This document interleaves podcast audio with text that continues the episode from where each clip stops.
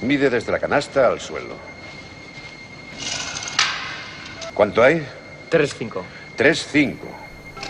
Os daréis cuenta que mide exactamente lo mismo que nuestra cancha de Hickory. Id a cambiaros para entrenar. Jordan trying to shake off Starks. Oh, what a move by Jordan! It counts. And the foul. What kind of look is it going to be? It comes into the corner for the win. It's off to Leonard. Defended by Simmons. Is this the dagger?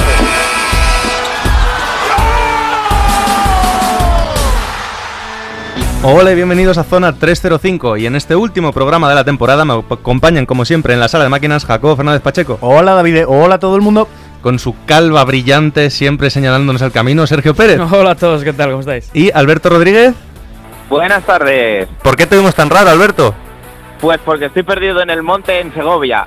Vaya, y yo que pensaba que estabas por aquí. ¿Estás perdido o se te ha perdido algo en el monte? Espe- espero que de momento no, porque tengo a mi cargo a 17 niños, así que esperemos que todos estén bien. Bueno Alberto, venga, como siempre, eh, cuéntanos tema de redes y tal. Pues nos pueden seguir en Twitter e Instagram como arroba zona 305 podcast o tienen la opción de Facebook o YouTube como zona 3 apóstrofe alta 05. Eh, Sergio, ¿dónde estamos? Bueno, estamos en directo en lgnradio.com. Y Jacobo, si no nos escuchan en directo, ¿dónde nos pueden escuchar? Nos pueden seguir en diferido en todas nuestras plataformas que son Evox, Anchor, Spotify, Apple Podcast, Google Podcast, Breaker, Pocket Cast, Overcast, Radio Public y Stitcher y en todas ellas estamos como zona 3, comita alta o apóstrofe alta 05. Nunca llego, eh, nunca llego. venga, empezamos.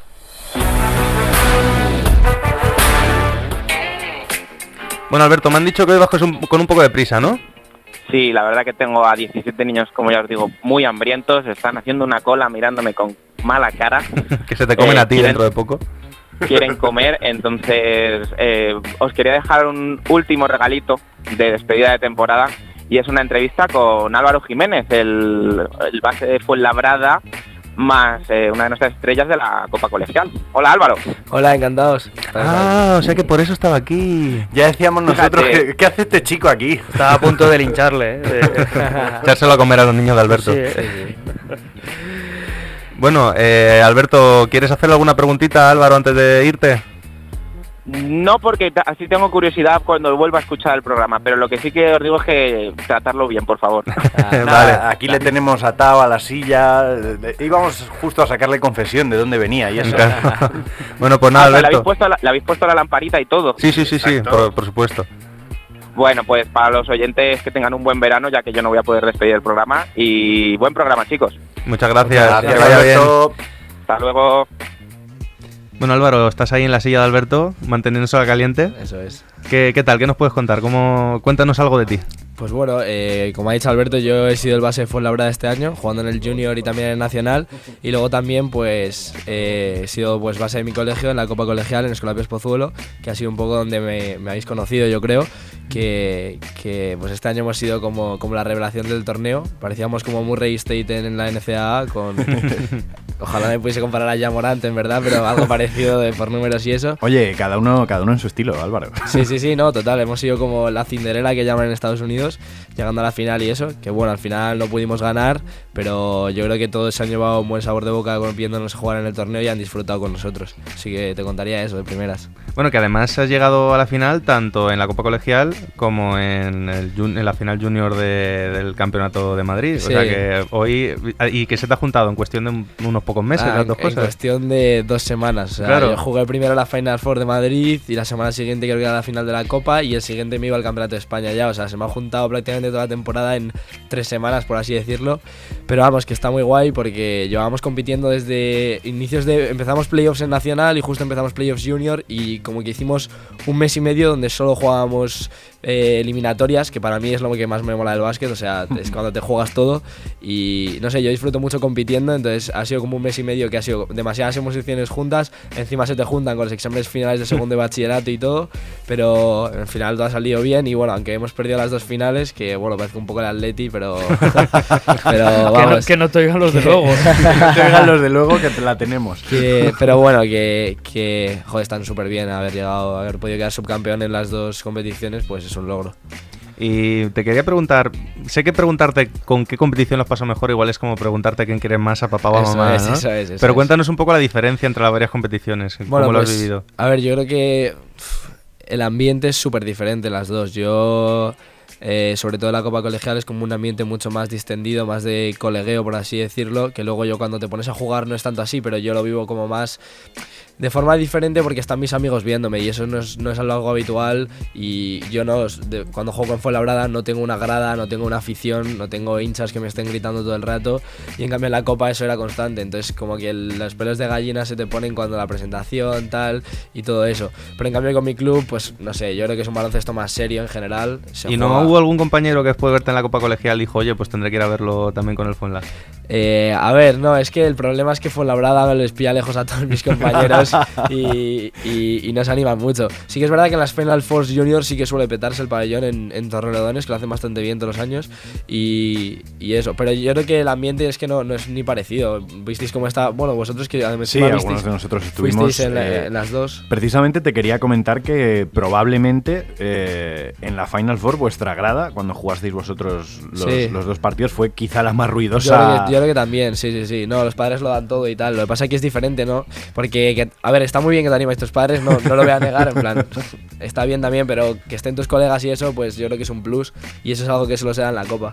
Y yo creo que esa es la, la mayor diferencia, ¿no? Yo es que veo la Copa como más para... O sea, que yo me divierto jugando con mi club también, pero me divierto por dos jugando la Copa. Es como más... No tengo tanta tensión ni tanta presión que como jugando en el club. Sí, además me imagino decirlo. que en la Copa eso, lo que tú dices de los amigos y tal, lo vives más como algo Eso familiar, es, ¿no? Eso es, eso es. Y la, el, la Copa Nacional, o sea, el, el El- torneo el- de España, Campeonato de el Campeonato de El España. Campeonato de España, sí. Bueno, eh, a ver, tuvimos mala suerte ya de primeras porque en una cosa de FIBA y tal, eh, un compañero, eh, el argentino, uno que... No sé si lo- el número... El argentino, eh. Sí, sí, sí, sí, sí, Juanito. Juanito, que nada, pues es un chaval, pues es uno de los importantes del equipo. Pues ya de primeras tu- tuvimos un problema con FIBA porque él venía eso de un club de Argentina y no le dejaron jugar por derechos o no sé. Entonces ya fue un palo ya al principio. Pero bueno, en grupos lo hicimos bien. eh, ganamos primer partido a segundo de Valencia, que era Turrent, creo. Partido bien, ganamos bien. Luego hicimos los deberes contra Canterbury, que ganamos al final el partido apretado porque tienen a Santi Aldama, que, que es una bestia y buenísimo. Y, y al final ganamos apretado, pero al final ganamos, que ya nos metíamos segundos o primeros seguro.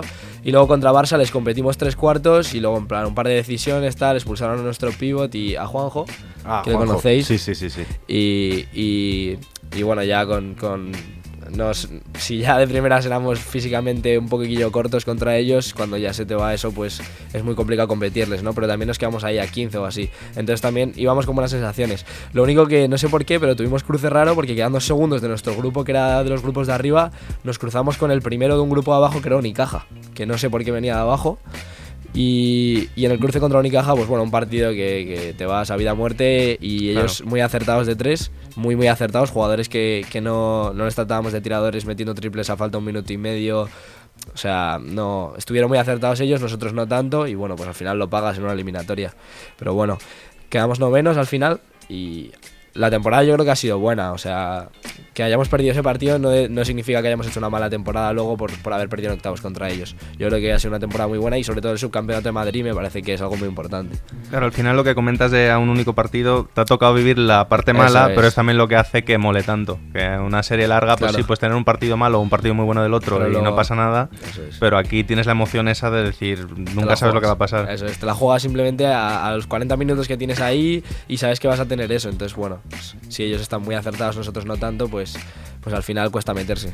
Eh, hace poquito tuvimos por aquí a, a Laura Carrasco, que juega en NCAA femenina, Sí. en, en Robert Morris, y le preguntamos un poquito por cómo era su, su día a día eh, jugando allí y quería que tú nos, nos dieses la, la otra cara. ¿Cómo Claro. es tu día a día jugando aquí, al nivel que juegas, tu vida normal? ¿Cómo es? Pues bueno, eh, yo por las mañanas me levanto, desayuno, voy al cole, o sea, algo normal. Eh, en Estados Unidos sí que suelen entrenar antes, a lo mejor sí que os Sí. digo. Nosotros aquí en España no, pues no sé, entre cosas del colegio y eso como no es compatible, son otros sistemas. Entonces, pues yo me levanto, voy a clase. Eh, salgo de clase a las 2 y 40 más o menos Ujú. y llego a casa, como, me echo una siesta, media hora más o menos al día, media hora 45 minutos al día, que dicen que es muy bueno. Y, y luego me despierto, si tengo que hacer algo del colegio lo hago, que normalmente no suelo hacer mucho al día porque atiendo en clase y con eso pues, pues me suele servir más o menos para repasar los contenidos. Joder, qué muchacho, consejo de salud, va clase, buen estudiante, Sí, buen sí, sí. deportista, esto es maravilloso. Y luego voy a entrenar que, que, claro, con el transporte tengo que salir de casa como una hora antes del entrenamiento. Entre lo que llego allí, pues estás con los compañeros, calientes y tal, empiezas a entrenar y pues pierdo como unas 5 horas en ir a entrenar más o menos al día. Y vuelvo a casa como a las 11 más o menos, Mm. llego. Y a dormir y así todos los días. Y luego de horarios de entreno, pues descanso los lunes, todos los lunes, porque jugábamos sábado domingo, dos partidos seguidos, el lunes nos dan descanso. Y luego había algunos miércoles que también descansábamos. O sea que bien. Nada, en general la rutina pues se lleva bien. Yo, es que a mí, si te gusta, Claro. no tienes Sí, hombre, problema. sarna, No sarna con gusto eso es, eso. no, no pica. ¿Y qué planes tienes de cara al año que viene? Pues bueno, eh, esto, es lo- esto es la pregunta que le vamos a hacer a todo el que vaya viniendo. Sí. Esto o es como la de follar de la resistencia, ¿no? Pues eh, bueno, de- en principio voy a seguir en Fuenlabrada, Ujú. creo, en el, en el Nacional, porque bueno, creo que soy joven todavía y que, que tengo unos entrenadores muy buenos allí que me pueden ayudar a mejorar a nivel, a nivel individual, que creo que va a ser mejor que intentar buscar otro equipo en una categoría más alta donde a lo mejor no puedo tener la misma continuidad que, que tengo aquí, no voy a tener el mismo nivel de entrenamiento y como que me pueden dar, dejar un poco más de lado del equipo porque soy el pequeño y es complicado jugar en, en categoría senior. Entonces, bueno, en principio mi, mi intención es seguir jugando en Fuenlabrada, o sea que ahí voy a Bien, estar. bien. Sí, haces bien. Sí. Además, te hablo por experiencia de un amigo mío que eh, estaba en el club del venidor, lo subieron Sí. a Leva teniendo 17 y por, lo, lo hacían jugar 15-20 minutos, pero tenía que jugar los 20 minutos con ese equipo, los 40 minutos con su junior y otros 40 minutos con el junior B que también lo tenían ahí. Sí. Y con tal de subir a categoría superior, lo acabaron explotando, le reventó la rodilla y Sí. se ha tirado dos años lesionado sin, sin conseguir salir Sí, adelante. sí. Entonces quédate con quien te cuide, con quien Eso, te entrene total, bien. total. Como en Eh, casa en ningún total, sitio, Álvaro. Claro. Total, total, total. Y luego a nivel de estudios también, eso, eh, empiezo la uni el año que viene ¿Qué vas a estudiar? y voy a estudiar matemáticas. Eh, Joder, ¿eh? que sí. Todavía tengo que ver dónde, pero, pero sí, en principio esa es la idea. Bueno, Qué que no te muchacho, pille ¿no? lejos, que si tardas ya una hora para ya, llegar a ya, ya, ya, ya, entrenamientos- sí, sí, sí. Ahí. Como, como estrella de la Copa Colegial, te quería preguntar, porque claro, tú eres probablemente el jugador al que más hemos seguido con diferencia. Eh, de hecho, Alberto y yo te- te- ya tenías el mote, eras el chaval. Hay que seguir al chaval. ¿Qué, consejo le darías a todos los, los- los chicos que, que vayan a jugar la competición el año que viene, que, que la hayan jugado este año pero les queden más por delante? ¿Qué, qué les dirías? Yo en la Copa no tengo dudas, yo les diría que disfruten, que disfruten del ambiente que, que van a tener, que no lo van a encontrar en ningún otro sitio, es lo más parecido a un high school americano, sin ninguna duda, lo más parecido, y ese ambiente no lo van a encontrar en ningún sitio y tienen que disfrutar de poder jugar con sus compañeros de clase, que le estén viendo sus compañeros de clase y sus colegas, que eso es algo que no, no es que no lo va a encontrar en ningún otro sitio, o sea, es, es un ambiente único.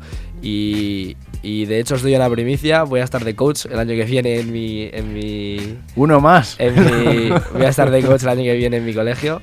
De, bueno, ayudando a Jaime, que también le conocéis, que es el que está este sí. año. Estaremos los dos ahí. Y os digo otra cosa, en principio saldrá femenino en mi cole. Por primera vez en la Copa. Bien, bien. Que- Eso siempre es una buena noticia. Eso es, que es algo muy importante porque con lo que hemos conseguido en el cole se han animado muchas chicas que ya jugaban al básquet pero que no habían pedido nunca lo de la Copa Colegial. Y, y el director dijo, oye, ¿por qué no hacemos uno, un equipo femenino si, si el masculino ha ido tan bien y tanta gente nos viene a ver y a brillar? Porque yo creo que hemos sido la afición con más gente de la Copa Colegial este año. Que el Reventasteis el el pabellón. pabellón lo reventamos y, y, bueno, hemos intentado ahí, el, el director estaba encantado, estaba encantado con, con todo lo que, lo que rodeaba la Copa Colegial, porque no era simplemente partidos, era todo un ambiente que rodeaba el colegio la semana antes y todo. Y entonces, eh, como hay bastantes chicas que juegan, pues lo propusieron y, y en principio va a salir un equipo femenino también, que a mí me parece muy importante para el cole y también para la Copa, que vayan sumándose más equipos.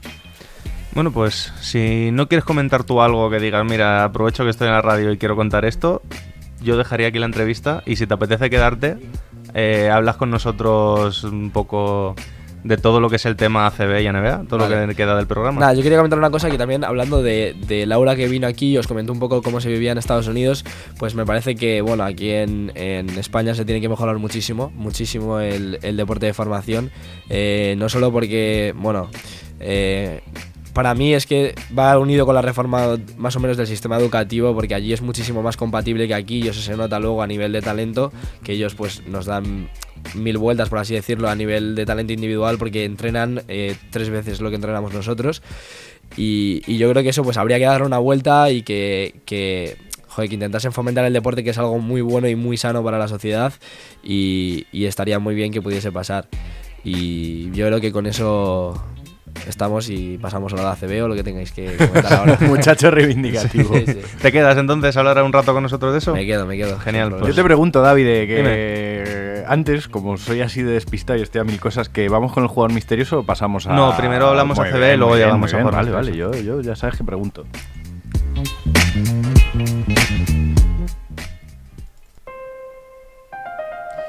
Bueno, antes de meternos a hablar un poquito de qué va a pasar el año que viene, nos coincidió justo viernes con el último partido de, de la final la semana pasada, o sea que no pudimos decir que el Madrid ya es campeón de liga. Eh, ganó en el cuarto partido contra el Barcelona. Y yo creo que más o menos se cumplió lo que decíamos de una final bastante igualada. Aunque podría haber acabado 3 a 0, el tercer partido también podría haber acabado 2 a 1 para el Barcelona. Hubo dos partidos decididos en la última canasta. Uno de ellos ese tiro ya mítico de las finales de Jaycee. Mención que no se ha hecho porque yo dije, más de un partido va a acabar en una última acción. Oye, el viernes 2 de 3 llevaba. Y me resultó muy curioso que el último partido, que el Madrid, digamos, que no sufrió tanto como otros, se decidió además por algo que era lo que había estado sufriendo todos los partidos, que era el rebote ofensivo. De repente el Madrid, que llevaba creo que un menos 33 en rebote en toda la serie, empezó a coger más rebotes ofensivos que el Barcelona y fue un poco lo que marcó el ritmo del partido. Mm, El factor Tavares. eh, Sí, que se jugó 33 minutos, creo. Era el día y, y al final son nueve rebotes ofensivos. eh. Es que lo miremos por donde lo miremos, Tavares es demasiado que abarcar para cualquier equipo, equipo física, psicológica, to- todas las mentes que se nos puedan ocurrir. Sí, es que O sea, además es muy curioso porque yo creo que Lasso le hizo el ajuste a Tavares de decirle, tú no atacas, tú atacas el rebote. Porque se notaba que era poner bloqueo y no hacía tanto la continuación como ya estaba pensando en ir a por el rebote. El balón pasaba por sus manos, la doblaba y ya se metía debajo del aro para ir a por el rebote. O sea, parecía que no estaba interesado en tirar, sino en decir, hoy todo lo que caiga del aro lo tengo que coger yo. Sí, ajustes de lasos. Es que ha demostrado en esta final que, sabe ajustar, que sabe eh, adaptarse y ha leído muy bien la final en general. Eh, hemos visto que la rotación no ha sido como la del Barcelona, que era más, más digamos, esquemática. eh, era más, sabías en qué minuto más o menos iba a entrar cada uno. Rompió un poco con, con el tercer partido, sacando a Oriola titular para desajustar un poquito con Tavares, aunque no le salió excesivamente bien. Pero, pero Lasso ha demostrado que, que ha sabido gestionar mucho mejor su plantilla que Pesic en este caso.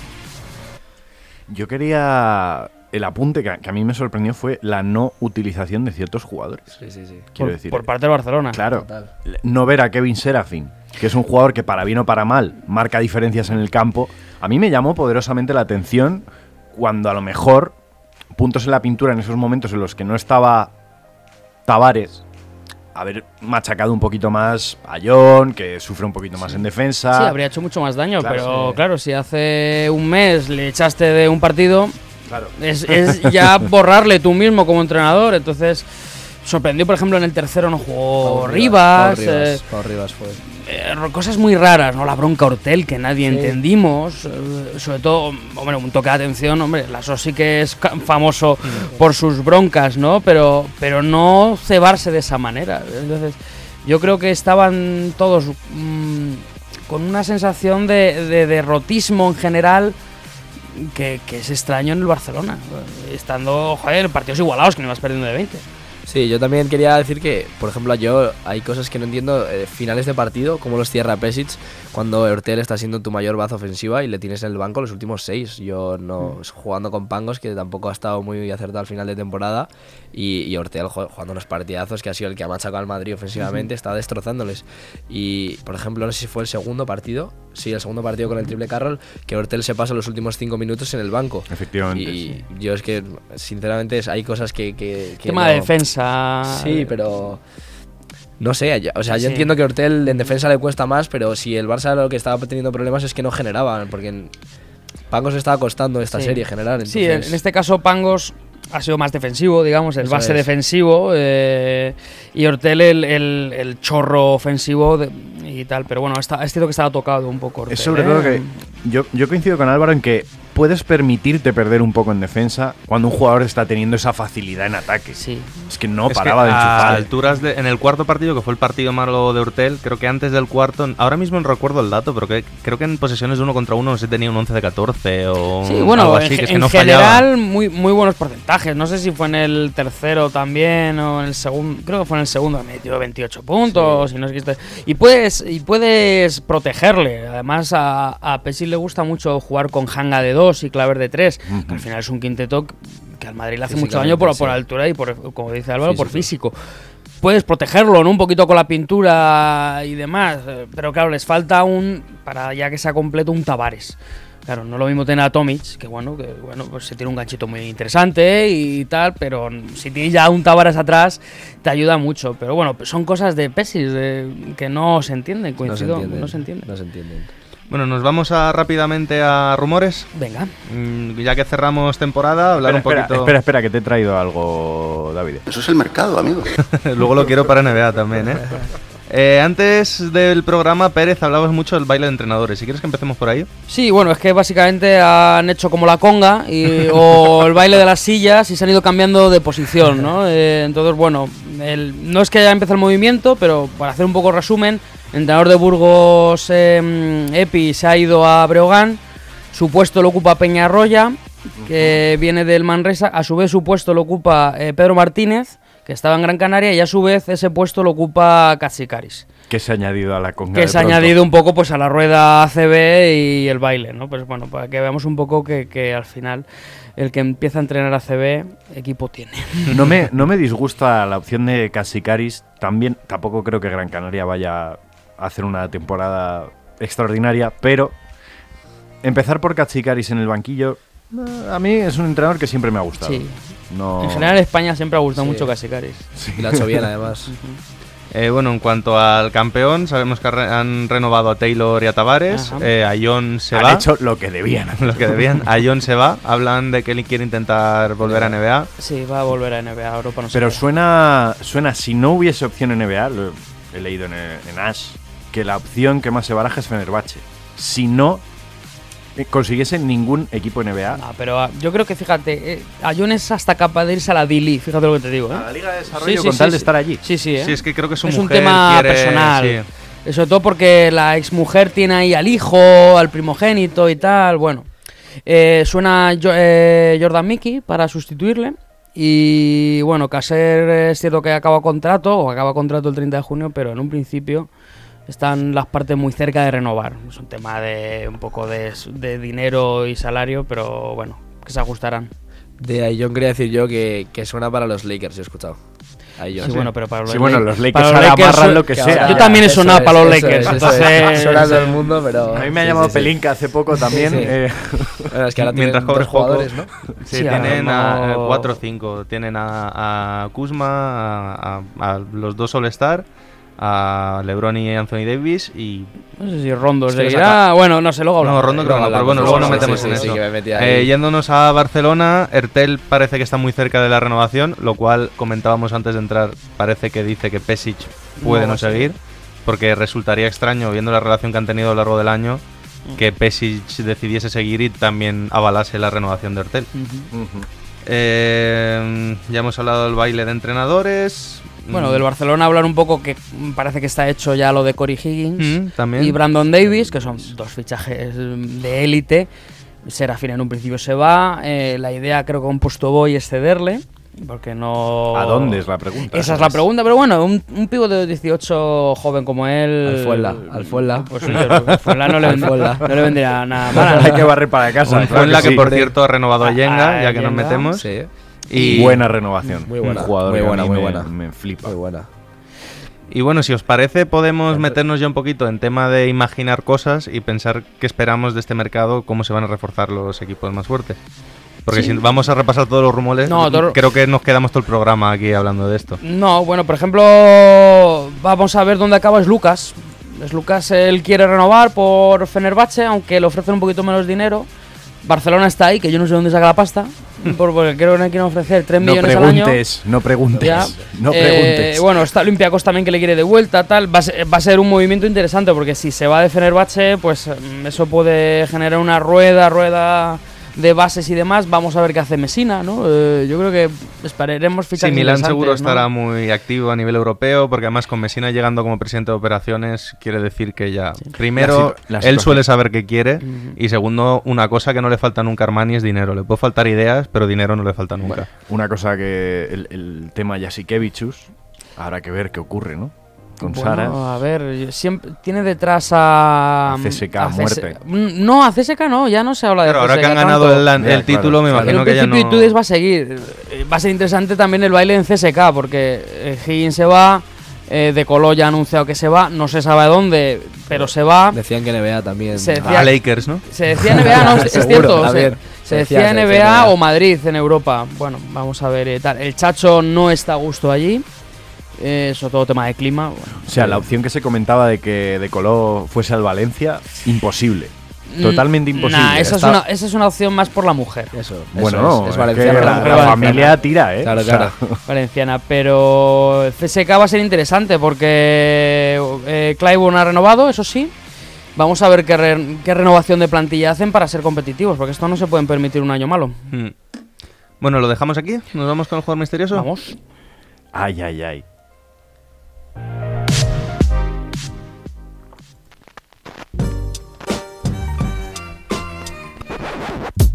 Misterioso que hoy viene de la mano de Jacobo Fernández Pacheco. Efectivamente. Y hoy me lo he currado, ¿eh? ¿Sí? Os traigo pistas muy ambiguas para ver quién es capaz de acertar. Escuece lo de Hola Yubón todavía. Cállate, eh. cállate, Escuece, no me hagas eh. hablar, no me hagas hablar. Eh, estamos buscando un jugador que fue una grandísima estrella en NCAA. ¿Vale? En, una, en un programa de baloncesto bastante famoso, del que no puedo deciros el nombre porque entonces sería poneroslo muy fácil, con dos compañeros que también han llegado a la NBA. La única pista que puedo deciros es que esta universidad tiene una mascota muy querida por todo el mundo.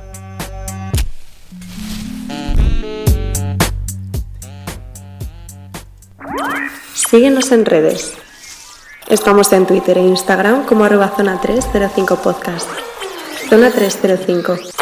Únete al equipo. Ala, ahora quiero a Rodrigo Rato otra vez. ¿Quieres a Rodrigo Rato Sí. otra vez? No, no, no sabes lo que me estás pidiendo. Eso es el mercado, amigo. Nos vamos ahora con Mercado NBA, que al final el mercado es lo que está ahora. Como no hay partidos, de algo tenemos que hablar. Y yo creo que a todos nos encanta esto de, oye, ¿dónde va a ir este tío? ¿Dónde va a jugar? Tal. Podemos empezar por los estrellones, que sabemos que este verano en NBA hay un baile de estrellas impresionante entre Kawhi, Durant, Clay Thompson, Kyrie Irving, Kemba Walker, bueno, todos los que quieras. Ahora mismo, ¿quién es el más buscado? Yo creo que hay un empate técnico entre Kawhi y Durant. Probablemente Kawhi un poquito más por el hecho de la lesión. Por el pero hecho de que el hasta- año que viene va a jugar. Pero hasta decir, antes de la lesión, Kawhi y Durant eran ahí los dos grandes buscados y yo creo que quien no ficha a Kawhi si puede fichar a Durant tampoco va a estar muy triste de no haberse llevado a Kawhi. Caso de Kawhi, se va a quedar en Los Ángeles porque él es de allí. Eh, y allí se va a reunir con los dos equipos de la ciudad, que son Lakers y Clippers. Y en último lugar, como suele pasar con el equipo en el que estás, se reunirá con Toronto. Eh, Knicks está ahí en la ventana intentando hablar con el agente para conseguir una reunión, pero a día de hoy los únicos tres equipos con los que se va a reunir son Clippers, Lakers y Toronto. Según casas de apuesta y voces internas, el favorito es Toronto Raptors, porque al final recién ganado el anillo sería raro que se fuese. Sí, tiene sentido. Pero por otra parte, el hecho de decir voy un año, gano el anillo y me voy, sería dejarlo muy alto el Muy listón. alto, eh.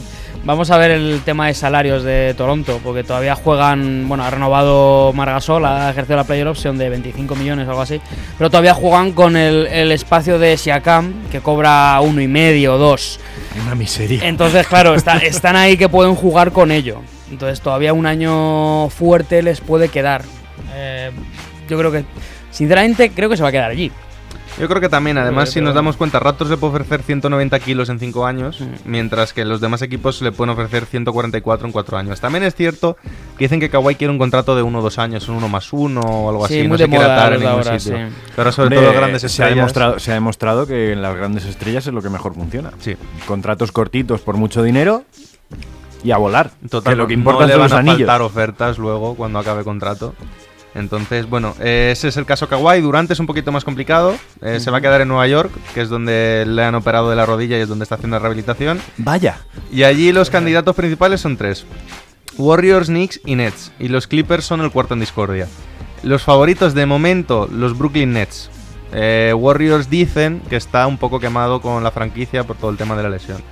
Eh, el contrato que le pueden ofrecer Warriors, 5 años 221 millones, el resto de equipos 4 años 164 millones. Sí. A ver, eh, es raro, y eso que lo hablamos en el programa, eh, que no ejerciese la player option. Sobre todo Sí. un tío que no va a jugar este año. O sea, era- nos resultaba muy raro. Se habla de Sinhan Trade, es decir, eh, firmarle y traspasarle y demás. Yo creo que para una franquicia como los Nets mm, es una apuesta interesante porque no tienen nada que perder. Ya sé más o menos están ahí eh, instalados en tabla media del este. Si además fichan al que me imagino que hablaremos en un, rato, que es Kyrie Irving, ya se hacen un equipo mucho más competitivo. Mm, yo sí que les veo muy quedándose. Y además, a Durán siempre le ha gustado sitios de costa. En este caso no hay, no hay problema eh, ninguno. Ahora, siendo como es él, su carácter y su manera de llevar prensa y, vamos a decirlo, fama, no sé si la ciudad de Nueva York es la más indicada. Pero siempre mejor Brooklyn que, Nueva, que Sí, Sí, eso seguro, sí. eso seguro. Pero bueno, va- vamos a ver, ¿eh? Es algo que se ha hablado mucho en, en medios americanos sobre, sobre Durán, el tema de cuando tú tienes que demostrar a los demás quién eres, a lo mejor, a lo mejor el problema lo tienes tú. Quiero decir, eh, yo creo que sería un error que se fuese a Nueva York, pero bueno, si el muchacho quiere. Yo creo que, fíjate, eh, yo creo que Brooklyn, si decidiese, o sea, si consiguiese traer a Durant, creo que el error sería firmar a Kyrie. Yo me quedaría con DeAngelo antes que con Kyrie, porque, no sé, últimamente, o sea, los, años que yo he visto a Kyrie, como que donde va el si- donde juega, al final pasan uno o dos años y al final como que se quema él solo. Parece que es lo que ha pasado con Celtics también, Sí. que ya pasa en, en Cavs, y que como que se quema él solo y como que decide destrozar el equipo y luego irse. Entonces, no sé, a mí quizás De Angelo ha hecho un año muy bueno y yo creo que joder, todavía es joven y puede seguir. Tiene el techo alto, yo creo, y, está jugando bien. Y con simplemente en la base de, de Brooklyn, meterle ya a Durant, yo creo que sí que les haría contenders de primera. Sí. No el año que viene porque Durant no va a volver, pero quizá aquí un par de años. El tema con Kyrie es que él está ahora están un poco con el tema de que él igual se ha dado cuenta de que ser primera espada no se le No da bien da, eso es. por un tema de carácter. Porque él puede ser el primer espada ofensivo, no tiene ningún problema, pero, no líder puede no. ser el líder del equipo. Sí, Entonces ahí estaría el tema de juntarse con Durant. Aparte que podría ser muy interesante quedarse a De Angelo en vez de firmar a Kyrie, porque todavía no hemos visto a Durant en ese papel de el mentor, además de ser el primera espada. Quiere decir, ser el jugador más experimentado de tu equipo, ser el mejor jugador y tener que iluminar un poquito el camino al resto. Eso no lo hemos visto. Las otras veces que ha llegado a finales fuera de Warriors, era muy joven. Tenía a Russell Westbrook, tenía a Ibaka, a James Harden. Eran jugadores todos muy jóvenes. Me, me interesaría ver ese, ese papel de Durant. Ya que abrimos el melón de Kyrie Irving y D'Angelo Russell, Kyrie Irving todo parece indicar que se irá a Brooklyn Nets. En este caso es parecido al caso de Durant. Los Knicks también están ahí en segunda Que los posición. Knicks están en todos lados. o sea. Están en todos lados y no se acabarán llevando a nadie, probablemente. Los Knicks llevan estando en todos lados desde el 99. o sea, Y interesante hablar, ya que sale el tema, de los Lakers que han conseguido abrir esos 32 millones de espacio salarial para un super máximo. Y se habla que ellos también estarían ahí en el meollo de, de mm, Kyrie, en el hipotético caso de que él decidiese que quiere volver a jugar con LeBron. LeBron. Eh, en cuanto a D'Angelo, pues D'Angelo está un poco en las mismas. Si llega Kyrie, él se va. Y una de las opciones que se barajan son precisamente los Lakers. Eh, como los Lakers tienen esos 32 millones, la situación actual de Lakers son: pueden o fichar a un Kawhi o Clay Thompson, Jimmy Butler, Durant, uno de estos mega contratos. O el plan B, en principio, es fichar, por ejemplo, un D'Angelo Russell y se habla de Patrick Beverly para hacer una dupla de backcourt de defensor y atacante. O si no, también se habla de hacer, digamos, una plantilla un poco extensa con Danny Green, Terrence Ross, Seth Curry, jugadores de rotación válidos. Bueno, vamos a ver qué pasa, porque también está Clay Thompson por ahí volando. y- Sí, el caso de Clay, pues eh, Clay, él ya ha dicho que si, Lake, si Warriors le ofrece el máximo, él se queda. Y se lo va a ofrecer, yo creo, lo dijo en Eh, parte a el priori dueño. dijeron que el dueño sí. dijo que iba a ofrecer tres máximos. O sea, Sí. que, que tiene ya el de Curry y que no Y tienen problemas financieros Clay con Clay con KD. Durant. Claro, Durant en principio se habla Sí de que, que sí que se- irá, pero él ha dicho, si me ofrecéis el máximo yo me quedo. Si no le ofrecen el máximo, él ha dicho que está dispuesto a reunirse con Lakers y Clippers. No hay que olvidar que su padre Es de, eh, era de jugó Lakers. en los Lakers muchos años y, y él probablemente la ciudad de Los Ángeles tiene un recuerdo de ella. Aún así, yo si tuviese que apostar, creo que se va a quedar donde Yo está. también. Es que las lesiones lo han cambiado todo. ¿eh? Sí. Es que si no se hubiesen lesionado ninguno, obviamente los sí no sirven de nada. A ver, solo hay un cyborg en esta liga y todos sabemos quién es, que es Kawhi Claro. Leonard, así que... Pero, pero, joder, ¿cómo ha cambiado la cosa? Porque hablábamos, sobre todo a principio de temporada o a mediados de temporada, de, joder, vamos a ver qué problemas financieros se mete Warriors porque no puede quedarse con los dos y tal. Pero claro, ahora se ha presentado con que Durán lesionado, tío de 32 años, a lo mejor no te interesa renovarle, que es lo que parece que va a pasar.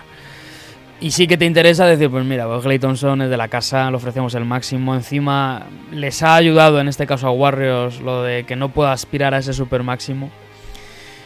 Pero siempre están los Lakers ahí con Clay Thompson, ¿no? Eh, están ahí detrás. Es que papá, papá, Papá Thompson- tira mucho y, y, bueno, la anécdota es que él es del draft de 2011, Clay Thompson, pero se quiso presentar al 2010, habló con los Lakers diciéndoles, oye, si me vais a coger, en este caso Clay Thompson sería un 20 muchos que le podrían coger los Lakers y dice, Porque era freshman. sí, Claro, correcto. entonces dijo, oye, si me garantizáis que me cogéis, oye, me presento y voy. Los Lakers obviamente no podían hacer eso, porque si no les habrían caído una sanción de la leche. Y se presentó al año siguiente y pasó lo que pasó. O sea, siempre están ahí los Lakers, ¿no? Pero coincido en que hay más en una lesión, mira, te quedas en el equipo que estás. Más sencillo todo. ¿no? Y sí, es más fácil todo, más fácil todo. Y bueno, ya Kyrie Irving así ya acabo, eh, que sí que Sí yo- que no hacen más que hablar, Pérez, por Dios. eh, bueno, sí, ha hablado los primeros 15 minutos, ha hablado muchísimo, ¿verdad? Eh, eh, sí que, bueno, coincido en casi todo lo que habéis dicho. El tema de carácter, el tema de ser primera espada, lo de la pista, además, lo demostró en ese famoso triple 2016. Nets es un escenario mm, muy interesante para que se dé la hostia. Porque realmente él ha vivido, primero, una época, entre comillas, dorada en Cleveland, en el que el mercado de Cleveland es muy pequeño y al final está siempre a la sombra de LeBron. Y luego, el mercado de Boston es más deportivo que, que digamos, un mercado más comercial. Permíteme solo un pequeño Sí. inciso. Si tienes razón, yo soy Brooklyn y no vuelvo a fichar a nadie de Boston en mi vida. ¿eh? Claro, es que, bueno, También, también. Eh, se metieron en un jardín, ¿eh? Pero al final ir eh, un poco como hemos hablado con Durán, ¿no? El tema de- del mercado grande, que no son los Knicks, pero bueno, sigue siendo un mercado muy grande y demás. Yo creo que por su carácter, por cómo es, por lo que ha dicho Álvaro de que se mete él solo en líos de, y que al final acaba quemado. Eso es. Mm, Yo creo que se daría una hostia tremenda, con un pastizal, pero una hostia tremenda. Entonces, mm, es una y incógnita. Brooklyn también. Y Brooklyn Y también, Brooklyn claro. también. Lo Lo que le ha costado años salir Sí. del pozo. Y ahora este año ha estado, ha estado- lo ha hecho bien. o sea, Pero Hombre, yo- pero estamos hablando de una hostia al nivel Stephen Marbury en Nueva York o Sí, sí, de ese estilo, porque al final es cierto que Brooklyn es el momento de jugársela, porque yo creo que ah, se han hecho la pregunta de, de- ¿con DeAngelo Russell vamos a llegar a ser campeones? Yo creo que la- la- su respuesta ha sido que no, y han dicho, necesitamos un tío que, que necesite, sin ni hago la cabeza Álvaro, pero yo, yo digo lo que se han dicho ellos, sí, no sí, lo que sí, digo yo. total, total, total. por lo que parece, ¿no? Porque que si no dirían, oye, D'Angelo, te queremos, toma, todo el pastizal, ¿no? Pero por lo que parece, es eso. Entonces necesitan a alguien de primer nivel, ¿no? Y la apuesta es él y Durán, eh, sacrificando este año. Bueno, vamos a ver qué sale. Pero me da a mí que este Frankenstein no, no va a salir, ¿eh? Bueno, habrá que ver si los firman, de todos Sí, modos. claro, y sí. ya por cerrar un poco con los que son los superestrellas, nos quedan dos, que son Kemba Walker Por y, Dios, y por Jimmy fin Butler. hablamos, Dios Sí. mío. Jimmy Butler, muy rápidamente, porque es del que menos se sabe. eh, ahora mismo de lo que más se habla es o renovación Filadelfia o Houston está apostando muy fuerte por un sign and trade. Que sería Eric Gordon y Clint Capella a cambio de Jimmy Butler, que firmaría en Filadelfia, pero luego sería a Houston Rockets. De todos modos, yo os digo que sabéis cómo es Butler, que es un tío así con un carácter un poco extraño y muy Sí. centrado en el básquet. No se ha filtrado nada de su entorno, entonces no se sabe realmente qué va a pasar ahí. como fan de Filadelfia agarro el micrófono y digo que se queda. se queda. Y el, el último estrellón, Kemba Walker, que parecía de los que más claro tenía que darse, ha salido a relucir otra vez el, la- el bracito corto de Jordan a la hora de pagar. No le ha querido ofrecer el super máximo, que es lo que pretendía Kemba Walker. Claro. Y, Y Cody ahora Zeller- mismo. y Cody Zeller Cody también lo pretendía. Y ahora mismo Kemba Walker parece ser que está a un paso de los Celtics. Celtics, claro. Celtics le ofrecen cuatro, eh, 141 millones en cuatro años. Sería el recambio natural de Kyrie Irving. Además, es un jugador más del corte de Isaiah Thomas, es menos mediático, por tanto yo creo que puede estar más dispuesto a meterse dentro del sistema de Brad Stevens y no generar mucho problema. Y un factor que puede ser determinante en su decisión es que un miembro del staff de Brad Stevens fue entrenador suyo en la universidad. Con lo cual, Kemba también ha sido, sobre todo en la etapa universitaria, un jugador muy de entrenadores. Ganó la NCA. Exacto. Eh, yo creo que podría casar mucho mejor de lo que ha casado Kyrie, pero vamos, con diferencia. Sí, parece que está hecho. Sí, está Yo todavía ya- tengo esperanzas y, Sí, y- Mavericks y rezo a la en la Virgen pomada. María por Mavericks, Ojalá, pero, ojalá. pero lo veo compla- como complicado. Qué casualidad, qué, qué- qué sorpresa, los Knicks también están ahí Y los intentando. Y los Lakers Lakers también, sí, los es Lakers. Pero Boston parece que es el grandísimo favorito, le tiene ya casi hecho. Ahora, ¿qué les faltaría por suplir? Eh, la marcha de Al Horford, que también ha dicho que se quiere ir. Y ya, pues ya que hemos hablado tanto de los Knicks, muy brevemente, eh, su plan A, ya hemos dicho, Durant, Kyrie Irving o Kawhi Leonard. Y su plan B es hacer acuerdos breves con free agents de nivel medio para recuperar protagonismo en el mercado. Se habla de un contrato de un año al máximo a DeMarcus. Que, Que sería muy interesante. Un billete de lotería, básicamente. Pero un billete de lotería que no es tanta lotería. Si de Marcus con un verano bien trabajado y, y vuelve a coger ritmo, es un jugador de estar, ¿eh? Eh, Al final no te estoy diciendo que ganes el anillo solo con él, pero... Pero estamos tener- hablando de Marcus Cousins y estamos hablando de Nueva York. Ahí está sí, el tema, pero... ese es el peligro. o sea, Yo, yo le he visto que se ha tranquilizado mucho en, en los últimos años. Luego que sí, que sigo co- Siempre coincido que de Marcus eh, basta una mosca para que le pegue un tiro. se ha alguien. tranquilizado porque no hay jugadores que, de esos que se acaban para sacarle los partidos, como Quincy Ace o tal, que da- tú pégale, que ya cuando se le pire la pinza ya... Pero bueno, sería para él sería una oportunidad muy buena de volver Sí. a un equipo malo, como era Sacramento, volver a ser el líder, volver a tener sus 45 balones por partido o más. Sí, habría que ver si él tiene ganas de eso o si él ya quiere ir a un equipo competitivo a jugar playoff. Entonces, y si no consiguen a DeMarcus, ya opción C, se habla de Bobby Portis y Julius Randle. Eh, Que sería el- lo típico de los Knicks, que apuntan a la luna y Hombre, acaban prefiero, estrellados. prefiero Julio Randle a Bobby Portis, eso desde luego. Sea, dentro, dentro de elegirlo tal, pues Julio Randle por lo menos venderá camisetas. Y ya Sí. para cerrar, para que nos... Ah, dime Álvaro, perdona. Yo os quería decir una cosa, antes de eso, en plan, para, antes de terminar con el Sí. NBA, ¿a vosotros os parece que el Lakers salía bien dando un super máximo y luego quedarse sin rotación? ¿O vosotros optaríais por la otra opción? Eh, buena pregunta. Yo soy de, a ver, yo soy de la escuela Popovich. Yo soy partidario de la rotación ante todo. Yo también. O sea- yo con las dos estrellas que tienen, yo creo que también iría por agentes libres de pues Seth Sí, Curry, que lo has tienes comentado razón. antes. Y Lo eso. que pasa es que depende de la estrella. O sea, yo si me permites fichar a Kawhi Leonard, Hombre, también, bueno. prefiero tener a Anthony Davis, a Kawhi y a LeBron y, el, y lo que sea, Kuzma y quien sea, que un banquillo bueno. Ahora, si por ejemplo ya me planteas Kyrie Irving siendo buenísimo Kyrie Irving, ya Kyrie no te apaña el ataque y la defensa como Kawhi, eh, puede ser un poquito. puede crear desajustes a nivel de plantilla. Pero si me pones a Kawhi, voy a Kawhi a muerte. mm, la NBA ha demostrado que necesitas tres patas ofensivas y que el Big Three funciona. Durante toda su historia, que son casos muy contados eh, los de jugadores, o sea, equipos con un solo estrella o dos que ganan. Yo apuesto por el Big Three. Si tuviera que apostar y luego ya te apañas con los rondos de Ray Allen de turno, veteranazos, los Stephenson y a ver qué pasa. Pero yo apostaría por el- la tercera superestrella. Y ya por el nepotismo, eh, Mark ya hemos dicho que vuelve a Toronto, Pau quiere renovar con Milwaukee y Mirotic lo mismo. Y falta ver qué pasará con Ricky Rubio, que se hablaba de Suns, pero ha salido el mismo desmintiendo. Y de Indiana, ¿no? Se hablaba Indiana, también. Indiana Indiana, también. Indiana bastante fuerte, además, dijeron. Eh, me parece mala opción para Indiana. Y ya lo veremos eh, cuando volvamos después del verano. Infor- Ya- informaremos en redes, en ¿no? redes. Síganos atentamente.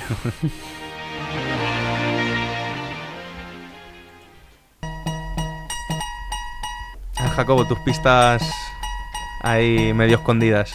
Medio escondida. Yo estoy seguro de que todos creéis tener claro de quién estoy hablando. Yo no, la verdad. ¿No? Vale, y si os digo que antes de su debut en la NBA ya jugó con Estados Unidos unos Juegos Olímpicos, Mm, vale. Mm, Vale, bueno. ¿os va quedando más claro? Puede ser, Hombre, hay opciones. según, Según de qué época hablemos. Álvaro, pronúnciate. Yo. Es que. Es blanco. No digo, no puedo decir eso. Estás pensando en Leitner, ¿verdad? Hombre.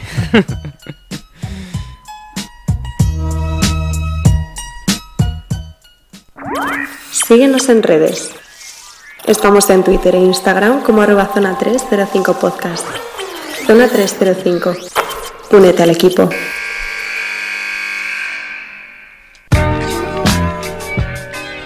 A ver, Jacobo, lo, lo que nos prometiste la semana pasada. Lo que os prometí la semana pasada, ¿qué está sonando? Ya se han pegado. Ice Cube. Ya pues se han vengo- pegado. Sí, ya se han Ya se han pegado. pegado. Ya se han pegado. Vengo a hablaros de la primera semana de la Big Three. Ese torneo de baloncesto que va a durar todo el verano, por lo menos hasta el Mundial de básquet.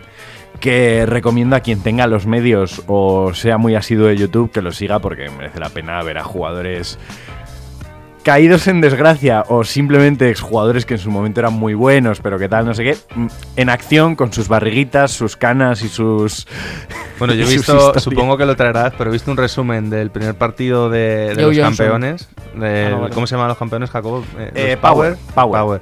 Con Cutino Mobley con una barga- barba blanca sí, sí, sí. de señor de 65 años, metiendo la mitad de los puntos de su equipo, la canasta sobre la bocina. Álvaro, ¿tú es que, de qué año eres? Yo del 2001. Del 2001. Claro. Claro, es que tenía siete años cuando Coutinho Mobley jugaba. Claro.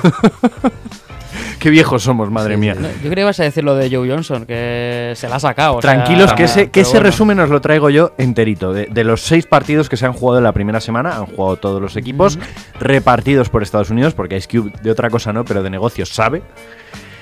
Y el primer partido que se jugó fue el Three-Headed Monsters contra Trilogy. Ganaron 51 a 46 con Reggie Evans, el MVP. Pero es que Reggie Evans hizo unos números de 22 puntos, 25 rebotes. ¿Y cuántos puñetazos? ¿Cuántos puñetazos? No lo sé. Probablemente de esos 25 rebotes, 12 o 13, habría un puñetazo por ahí. Fíjate que me sorprenden más los 22 puntos que los 25 rebotes. Pero ya sabes, el clásico de tiro, fallo, coge mi rebote, tiro, fallo, coge No, mi pero, rebote. pero es curioso porque Reggie Evans está exactamente igual que cuando dejó de jugar. Está igual de peso, de todo. Que estaba, O sea, estaba muy mal cuando jugaba. ¿eh? ya, bueno, pero hacía esto, ¿no? Hacía esto, era un jugador Estaba incapaz de muy meter- mal para la NBA, pero muy bien para la eso es. Claro. Luego el segundo partido fue Threes Company eh, contra Power, los campeones que no tuvieron nada que hacer. Threes Company perdieron 38-50. El mejor del equipo de Threes Company fue Drew Gooden. Ahí lo dejamos todo.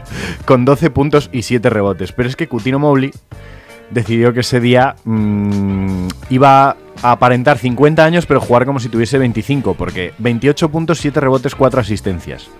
No se le quedaron atrás Glenn Davis ni el pájaro. Sí, bueno, Chris que Glenn. Davis además ganó el partido, se puso a hacer un baile de lo suyo, metió la canasta sobre la bocina. Y, y- Dicen que con el baile de Glenn Davis cambió la rotación de la Tierra. hostia, y y por Anderson eso- tirando triples, ¿eh? Una cosa loca. Pero Anderson no está mal. O sea, ha ganado un par de kilillos, pero. Siempre ha sido delgadito. le, tal, le pero- veo bien físicamente. Es que la, la cocaína delgaza. Oh, Dios mío. Bueno, el partido que todos queríais saber. Bivouac contra Enemies. Ay, sí, ¿cómo han quedado? ¿Cómo han quedado, el Jacobo? partido- ¿Cómo han quedado? No, ¿Cómo han quedado, Jacobo? El partido de la pelea. Eh. Royce White contra Josh Smith. Josh Smith que se peleó con Royce White, pero hasta el punto de que se pelearon tan pronto en el partido que Josh Smith no tiene estadísticas. Ni un minuto. un minuto y ya se estaban peleando. Bueno, tiene una pelea. Ganó, una pelea. ganó Bivouac 50 a 43. El mejor de Bivouac fue Will Bynum, ex de los Pistons, 22 puntos, 3 rebotes. Y el mejor de Enemies fue Craig Smith, 26 puntos, 10 rebotes. Nada mal, eh, fue un partido entretenidillo. ¿Os Eh, imagináis que Josh Smith no pretende jugar ningún partido y se pelea en el primer minuto en todos? Bueno, eso es lo que hizo Lo Allen Iverson. factible, Eso ¿eh? es lo que hizo Allen Iverson en la primera edición del torneo, así que no pasa nada. Eh, otro partido interesante. Aliens eh, se enfrentaba a Triplets, que este partido destacado por la actuación de Joe Johnson, 27 puntos, 16 rebotes, 5 asistencias, como se nota el que ha dejado de jugar ayer. ¿verdad?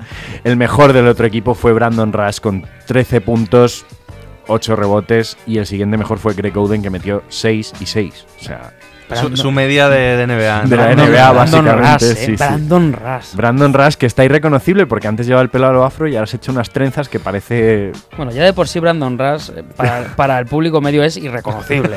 pero bueno. Luego se enfrentaron Killer Threes contra Trio State. Este fue el partido que se fue, la llamaremos la prórroga, porque se juega a diferencia de dos. El primero que llega a 50 puntos, si no diferencia de dos. Ganó Killer Threes 54 a 52 a Trio State. Eh, mejor jugador de Kill Street, eh, Josh Powell. Sí, ese Josh Powell. Ese Josh Powell que estuvo en los Lakers, 18 puntos, 9 Este rebotes. torneo está hecho a medida para enfurecer a Pérez, ¿eh? Sin embargo, en Tri State, grandes números de dos de los jugadores que probablemente más llamaron la atención. Eh, Amar Studamayer, 26-10. Y eh, Jason Richardson con 17-10. Bueno, Tri-State además sabéis que es el equipo que más me mola por los jugadores que tiene y se dejaron remontar de 15 puntos o algo así. Pero para darle vidilla, ¿no? Claro, para supongo. darle vidilla. Y el último partido, Ghost Ballers contra Ball Hawks. Ball Hawks que no ha tenido mucho que hacer, teniendo en cuenta que su figura es Brian Scalabrini, dado que les han dejado sin Dusan Bulut eh, la FIBA. Mejor jugador de Ghost Ballers, ya Mario Moon. 20 puntos, 8 rebotes. Y ex sorprendente actuación a pesar del resultado de Will McDonald. El ex ACB, 17 puntos, 11 rebotes. Siempre cumplidor, ¿eh? Will? Siempre cumplidor Will McDonald, eh, a sus 37 años ahí está. Nah, pero está bien. Está bien, Sí. hombre. eh, para, uno, para uno que deja la CB y no engorda 100 kilos Yo, de pronto. yo creo que para un Breogán todavía. Sí, ¿no? Se puede, se puede pescar. ¿Quiénes fueron los grandes ausentes de estas primeras jornadas? Eh, Carlos Arroyo, Dante Jones y Baron Davis por Trilogy no jugaron. Carlos Arroyo. Creo que jugaría. sí, to- por, por armas o algo así, por tráfico de esclavos o algo de eso. Ryan Gomes y Cory Maggetti no estuvieron en, eh, en Power, los campeones. Oh. Cory Maggetti, recordemos, MVP del año Eh, La pasado. típica es esa que pone DNP y Sí, luego sí. pone la lesión. DNP, Seguimos- trata de blancas. seguimos, sin, seguimos sin ver debutar a Gilbert Arenas con Enemies. Por lo que sea, yo creo que la tiene- provisional tiene- todavía no se ha Yo creo que tiene un poquito de. Está con el caquita. podcast este, ¿no? Sí. Stephen Jackson tampoco jugó. Y tampoco jugaron ni Jermaine O'Neal ni Bonsi Wells, que son así los jugadores más conocidos que no, que no han jugado todavía. Pero bueno, eh, primera semana interesante. Ha habido peleas, ha habido grandes actuaciones. Eh, esta noche empieza ya la segunda vuelta. Y, y a ver qué pasa. Creo que el primer partido es de los Ball Hawks, el equipo de Scalabrini, que ya van a tener de vuelta, creo que a Jermaine O'Neal. Ujú. Creo. Pero todavía. Pero bueno, ese verlo. equipo está diseñado para que Scalabrini se tire por lo menos zapatillas, 15 triples, Hasta ¿no? las zapatillas. White Mamba Returns. Bueno, pero el torneo 3x3 importante es el de mañana. Torneo 3x3, pero eso va en el top y en el flop. Vale, Está vale. bien, no adelantes acontecimientos. Y ala, hasta aquí. Nada. Y viva Ice Cube.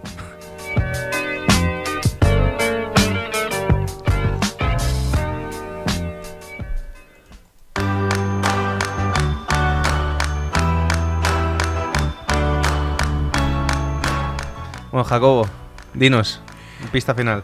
Eh, vista, pista final y también, como digo yo, eh, como decimos, la del tontico, ¿vale? Eh, si os digo que además este jugador fue rookie del año y que consiguió, y que consiguió 19 dobles dobles seguidos en su temporada rookie, ¿sabéis de quién hablo?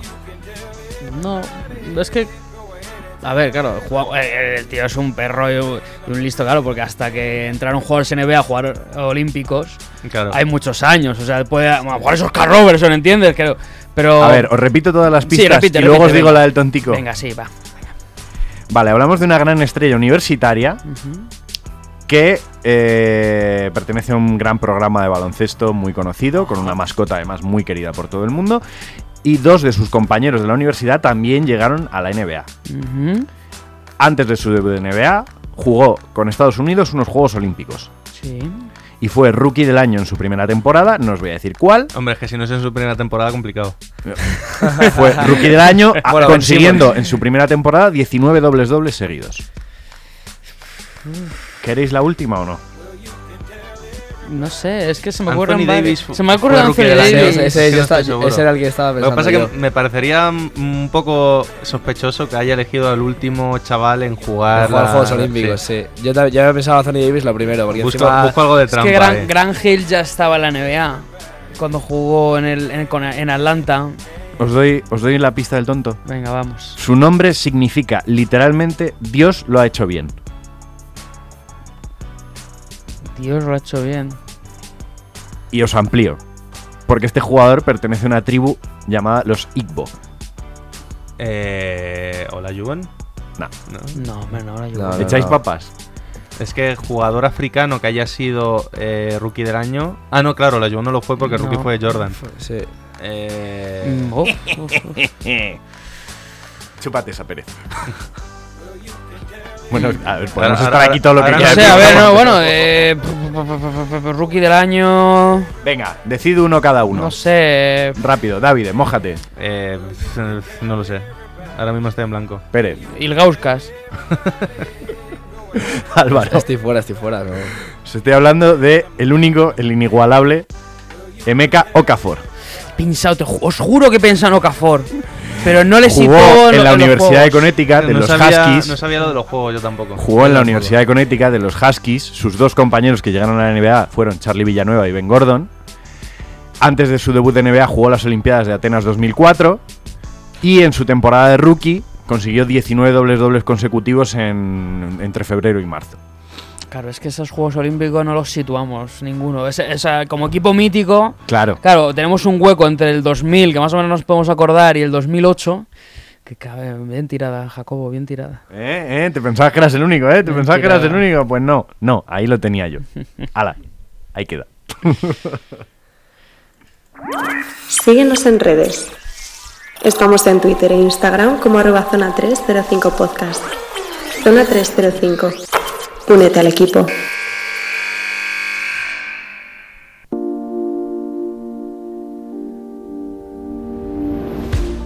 Bueno, ya el último top y flop de la temporada, lo mejor y lo peor mm, Oh. de, la, jo- de la semana o de la temporada, si queréis. Bueno, eso. ¿Quién, bueno. quién quiere arrancar? No, arranco yo. eh, eh, top, Marta Sargay ha hecho una actuación a- ayer tremenda.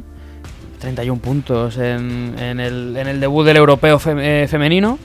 Que bueno, en teledeporte lo podremos seguir eh, a muerte. Eh, España bien en general, pero bueno, destacado Marta Sargay porque hizo un partidazo, ¿no? Sobre todo en este torneo que no está Alba Torrens, sí que tiene que dar un paso adelante y lo demostró. Eh, mi flop, pues un poco, pues, pues Atlanta en general, ¿no? Pues, pues, Pero si le Por no diste el top la semana ¿no? pasada, eh, Pérez. Sí, pero es que no me puedo despedir sin, sin criticar a Atlanta, ¿no? Y eso que lo está haciendo bien ahora, pero que es lo que yo pedía. Y eso que Atlanta me da igual, pero como ha sido tantas veces ya por la costumbre, ¿no? Por, por, era un flop anual, ¿no? Sí, por, bueno, pues ya por cariño, ¿no? Como ese jugador número 12, el gordito, que sabes que no juega y es bueno, pero bueno, lleva toda la vida en el club Claro. y le coges, ¿no? Para el, para el segundo autonómica, pues, pues igual, Atlanta, yo por, por, por decir a alguien. ¿Estás señalando a alguien, Pérez? o? No, no, no, en, en absoluto, en absoluto, en absoluto. Pues yo, obviamente, top el pedazo de invitado que hemos tenido para este último programa. Gracias. que encima nos ha atendido muy bien siempre que hemos ido a hablar con él, tanto en, eh, en la final de Junior, como lo, lo educado que fue cuando nos acercamos a él después de la final de la, de la Copa Colegial, que el pobre, el pobre estaba un poquito Sí, afectado, pero, pero vamos, un, un invitado inigualable y, eh, y el flop, bueno, que se acabe esta, esta primera temporada, que me, que me lo he pasado muy bien con, con vosotros, la verdad. Bueno, pues yo A me que quedo- no son de hace sol, Pérez, ¿eh? A que no te metes conmigo. Hombre, a ver, eh, un poco ha sido así, ¿eh? Del final de temporada, pero bueno, vamos a pasar, vamos a pasar. Yo con top me quedo con la temporada en sí, con el programa, el haber estado aquí todo el año con vosotros haciendo el programa. Y el flop, que no haya estado aquí Alberto el último programa para hacer la despedida con nosotros, pero bueno, Sí, por lo ¿no? menos se ha podido conectar por teléfono. ¿Tú, Y Álvaro? le queda el invitado. Cuéntanos, dar- dinos.